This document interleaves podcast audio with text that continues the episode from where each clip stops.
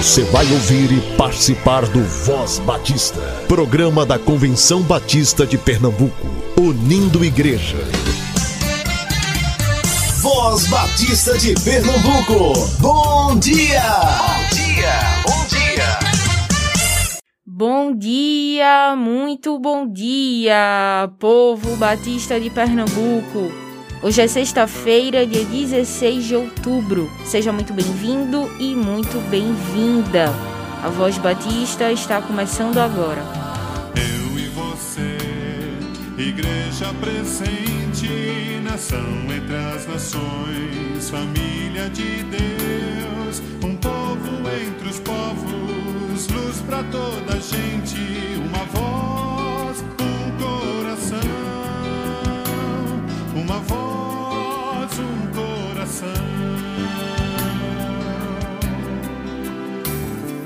Cristo, esperança de um mundo melhor, sol da justiça brilha em nós. O seu mandamento importa obedecer, de ser luz resplandecer, de ser luz resplandecer. Chegou a nossa hora de ser parte da história, de ousar e ir avante, de sair e proclamar. Cristo Jesus é o Senhor.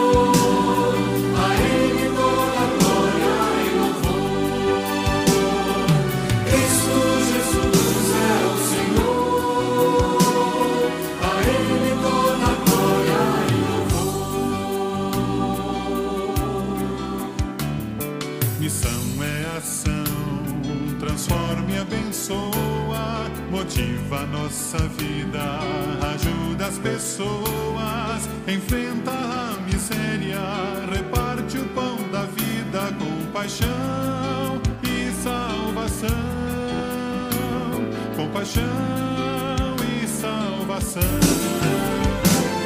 Chegou a nossa hora de ser parte da história,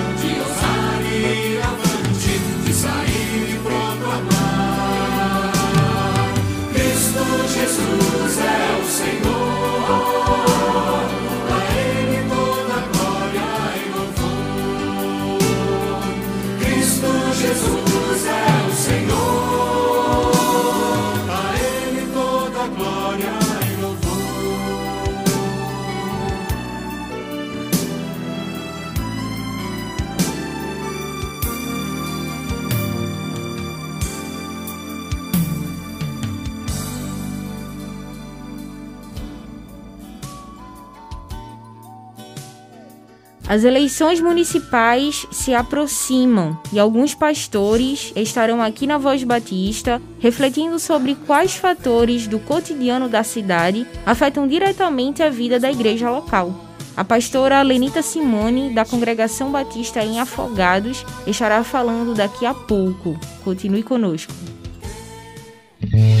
santo,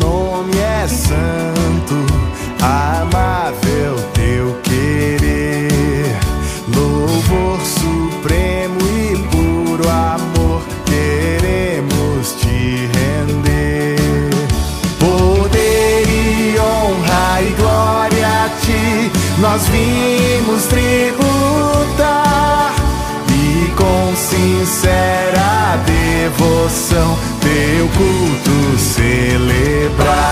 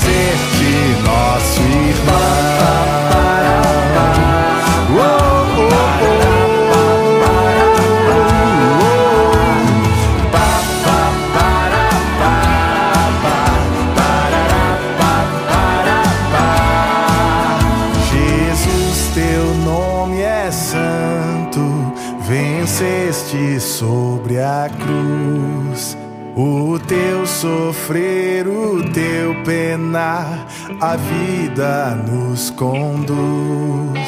Glorificado estás nos céus, atento à adoração que vimos nós fiéis prestar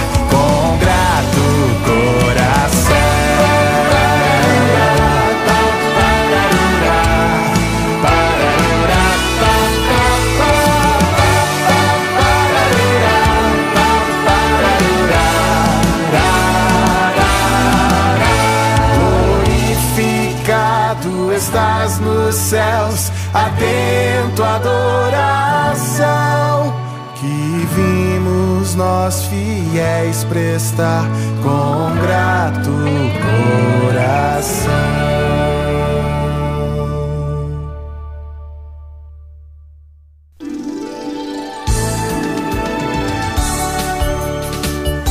Voz Batista. Reflexão. Bom dia, eu sou Joelma, da Igreja Batista Pinheiros, em São Lourenço da Mata. Como vocês estão? Espero que estejam bem. E hoje nós temos aqui um compromisso, uma responsabilidade de pensarmos um pouco, de falarmos um pouco sobre a saúde mental das crianças em tempos de pandemia.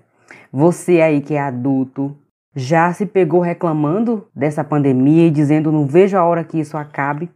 Pois é, você e eu que somos adultos já nos pegamos, já enfadados, cansados desse momento que parece que está longe de acabar. Nós não temos previsões de quando isso chegará ao fim. Então, o público infantil é um público que merece ainda mais a nossa atenção.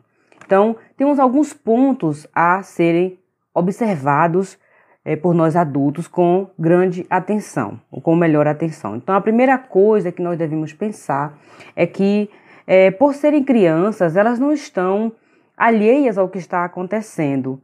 Então, elas percebem o ambiente, elas escutam as conversas dos adultos, e é muito importante que os adultos se certifiquem de que elas estão compreendendo de fato o que está acontecendo. Então, prefiram sempre parar para explicar, dizer às crianças o que é que está acontecendo nesse momento, saber quais são as dúvidas delas e aí você vai ter a oportunidade de saber se elas estão compreendendo aí da melhor maneira. Evite que essas crianças tenham as informações através de redes sociais, de jornais, de televisão. Então, prefira sempre você, que é o adulto responsável por essa criança, pais, avós, tios, você dá essas informações.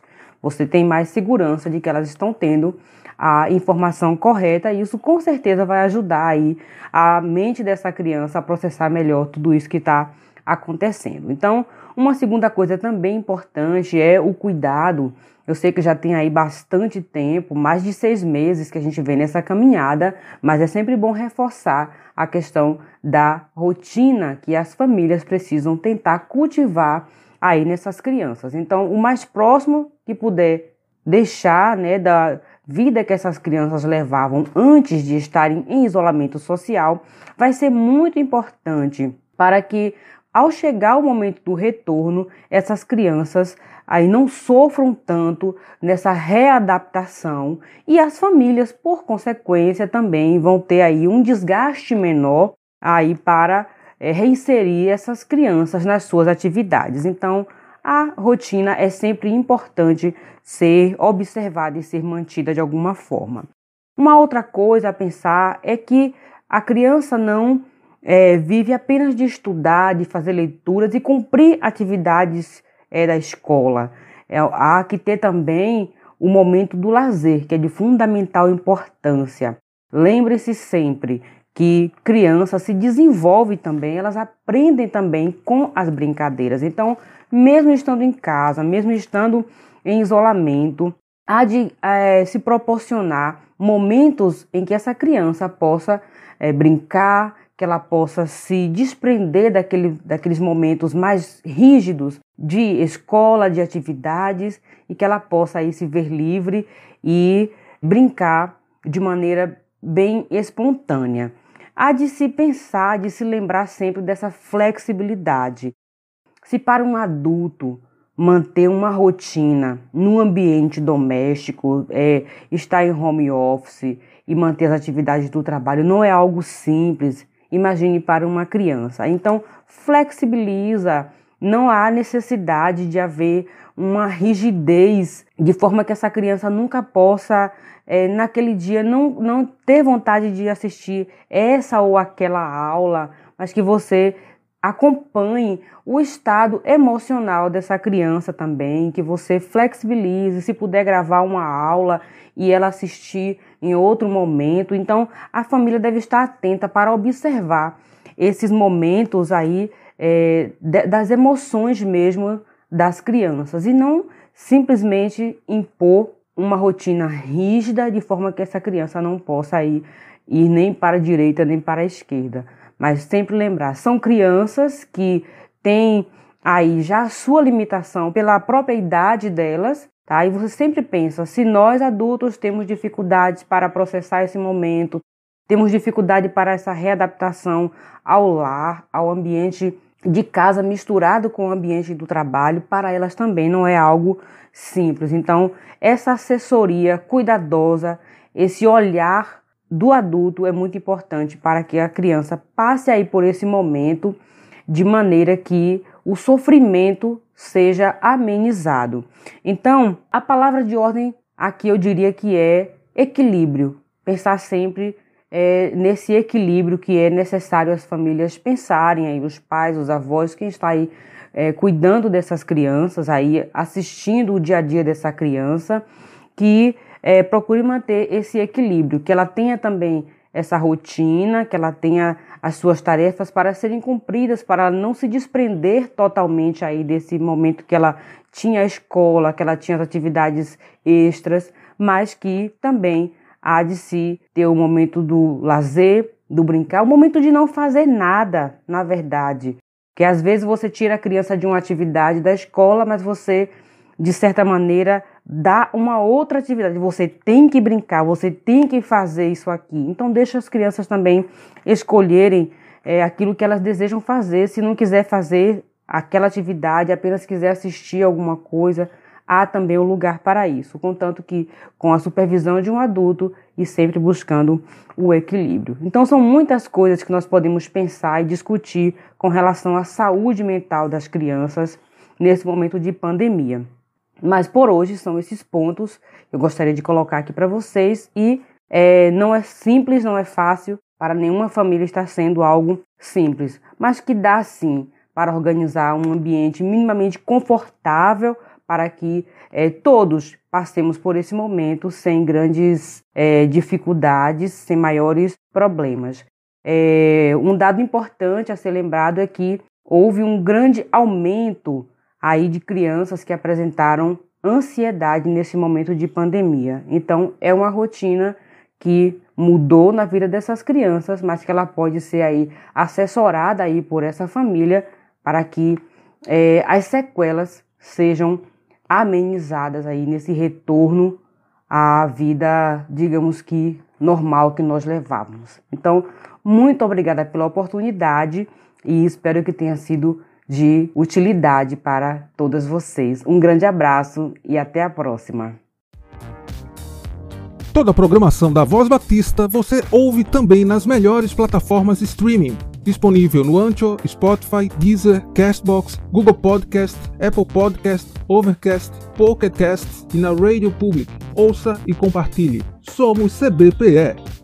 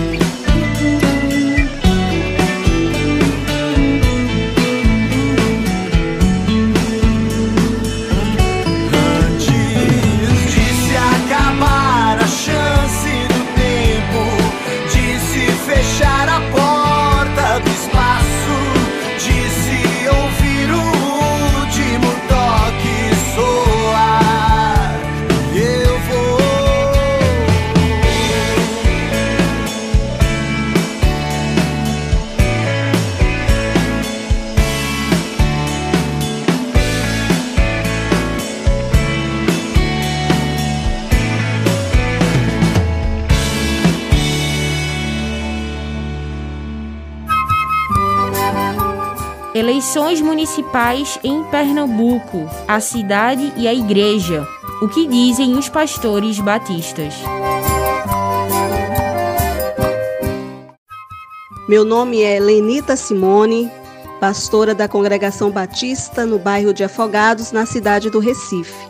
Aproveitando o momento onde se aproximam as eleições municipais, e por isso precisamos refletir com bastante responsabilidade compreendendo que as decisões dos gestores municipais afetam direta ou indiretamente a vida da igreja, uma vez que sofremos consequentemente os impactos de uma má administração pública influenciando a vida da membresia, quando estes têm os seus direitos básicos violados ou quando os serviços ofertados são de péssima qualidade. Portanto, Quanto líderes de uma comunidade de fé, precisamos ter consciência do nosso papel de orientar a membresia quanto à sua responsabilidade no compromisso de exercer a sua cidadania na hora da votação, que possamos sim eleger pessoas comprometidas com o bem-estar da população.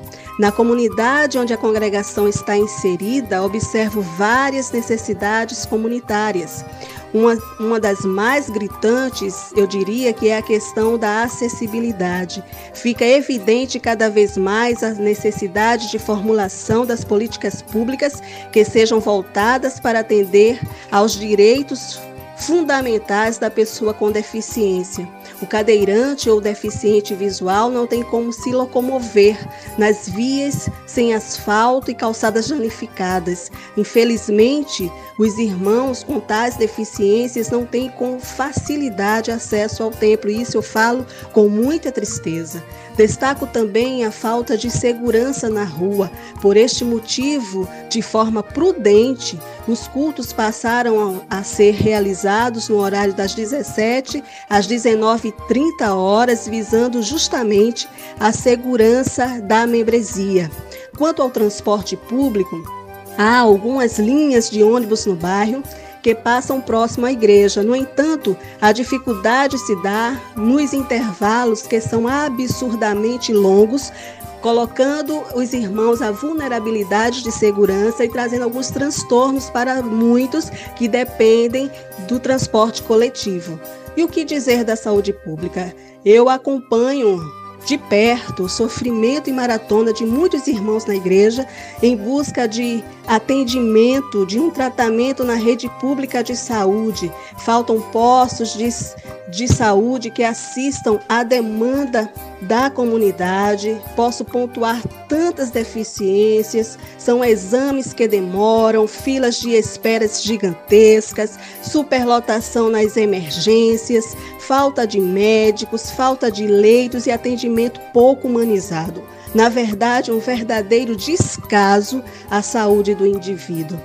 A educação, nós temos consciência que a qualidade da educação pública é muito baixa. De acordo com os artigos 53 e 54 do Estatuto da Criança e do Adolescente, é dever do Estado propiciar educação obrigatória e gratuita a crianças e adolescentes. Eu faço questão de citar esses artigos porque, na realidade aqui da comunidade, há muitas crianças sem a educação, sem a educação primária. Há apenas uma creche para atender e assistir toda a comunidade do bairro de Afogados é muito pouco ainda. Nós temos mães que precisam trabalhar fora e não tem com quem deixar suas crianças, porque não tem também uma creche que possa auxiliá-las nesse sentido. Isto é uma triste realidade. Finalizo dizendo que o que de fato está faltando para que a cidade do Recife mude esta triste realidade é termos homens e mulheres comprometidos em criar, executar e fiscalizar as políticas públicas, visando o bem-estar do povo, que administrem não para os seus próprios interesses, mas sim para os interesses da população, com um olhar sensível para as necessidades do povo. Que de fato as leis sejam cumpridas, por exemplo, Existe uma lei que obriga que toda cidade invista 15% de tudo que se arrecada na área da saúde. Há o cumprimento desta lei? Quem fiscaliza? O governo federal também libera verba para os fundos municipais de saúde e esse dinheiro não pode ser usado em outra coisa que não seja o bem-estar da população. E disso eu falo com propriedade, pois trabalho na Superintendência de Atenção à Saúde, Gerência de Atenção Básica de um município e vejo e vivencio as necessidades da população nesta área de saúde. Por isso, nós precisamos ter consciência. Portanto, queridos ouvintes, não jogue fora o seu voto, vote com consciência e responsabilidade. A hora é essa para a mudança acontecer e depende de cada um de nós. Que Deus nos abençoe.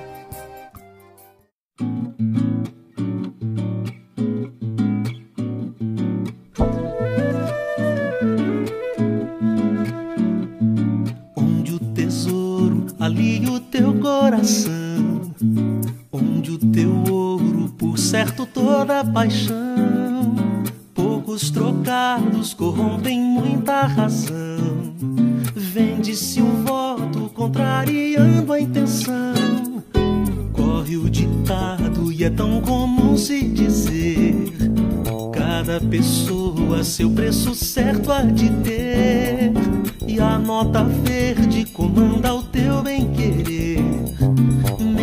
Brasil, Brasília e todo o poder. Que vai sobrar se fica assim como está? Alguém já gastou, um certo alguém vai pagar. Deixa que eu deixo e todos deixam pra lá. Geme essa gente sem vez nem voz pra falar. O que vai sobrar se fica assim como está? Alguém já gastou, um certo alguém vai pagar.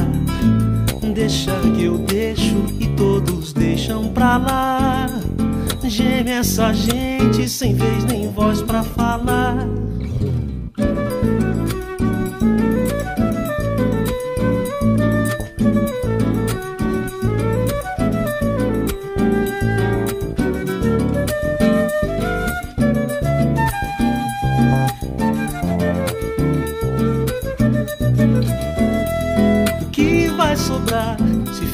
Assim como está?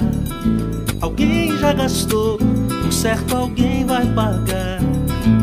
Deixa que eu deixo e todos deixam pra lá.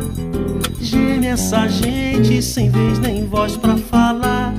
Quando olhei a terra ardendo, qual fogueira de São